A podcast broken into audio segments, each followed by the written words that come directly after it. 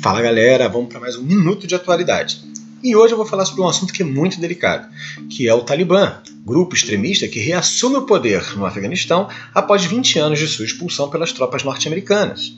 Para começar, o que é o Talibã? É um grupo extremista que começou em 1994 com estudantes e ex-combatentes que ajudaram a expulsar a União Soviética do Afeganistão. Isso, estamos falando do período da Guerra Fria.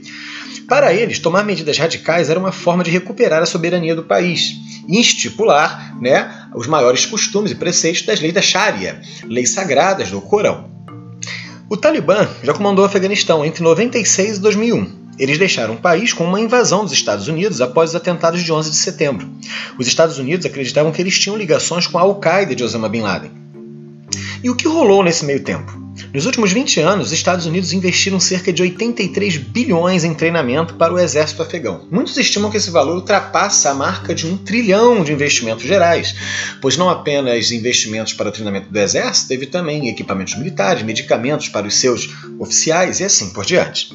Isso era uma forma de evitar uma nova invasão do Talibã. Treinando o exército afegão, você dava formas dele no futuro conseguir se defender de novas invasões. Mas o que está acontecendo agora no território afegão? Depois do exército dos Estados Unidos começar a deixar o país, o Talibã voltou a dominar. Isso mostrou que o exército do Afeganistão, na verdade, não era suficiente para conter o grupo. E o que vai mudar no Afeganistão? Milhares estão tentando fugir em meio às ameaças do Talibã, que já assumiu o controle da capital, Cabul. Boa parte dos países não deve reconhecer o grupo diplomaticamente, com exceção da China e da Rússia, que já deixaram bem claro assumirem e quererem ter boas relações com o território.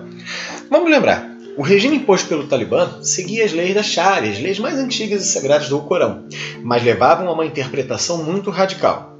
Impuseram principalmente às mulheres o uso da burca, uma vestimenta completa da cabeça aos pés, assim como a proibição de trabalhar, de estudar ou até mesmo de viajar e de sair nas ruas sem o consentimento e a presença de um integrante da família do gênero masculino. Outras características também foram impostas à população, e a cultura, música e o lazer que não tivessem relações diretas com o Islã também foram proibidas, sendo acusadas assim de serem influências ocidentais.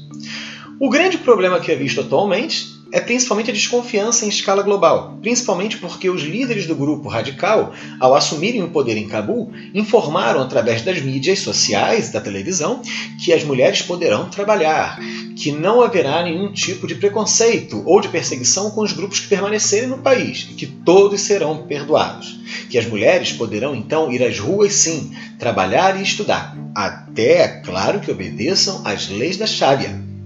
E agora fica a dúvida: o que será que vai acontecer no Afeganistão? Só sabemos que a mídia internacional mostra constantemente aviões norte-americanos saindo do país, muito parecido com o que aconteceu no Vietnã na década de 70 e 80. Então, podemos observar uma, um novo panorama no Oriente Médio e, claro, um novo risco crescente. O que, que o Talibã vai fazer no governo do Afeganistão? Todos nós estamos de olho, esperamos o melhor e vamos torcer para que o povo afegão consiga finalmente obter a paz. Um grande abraço a todos para um minuto de atualidade.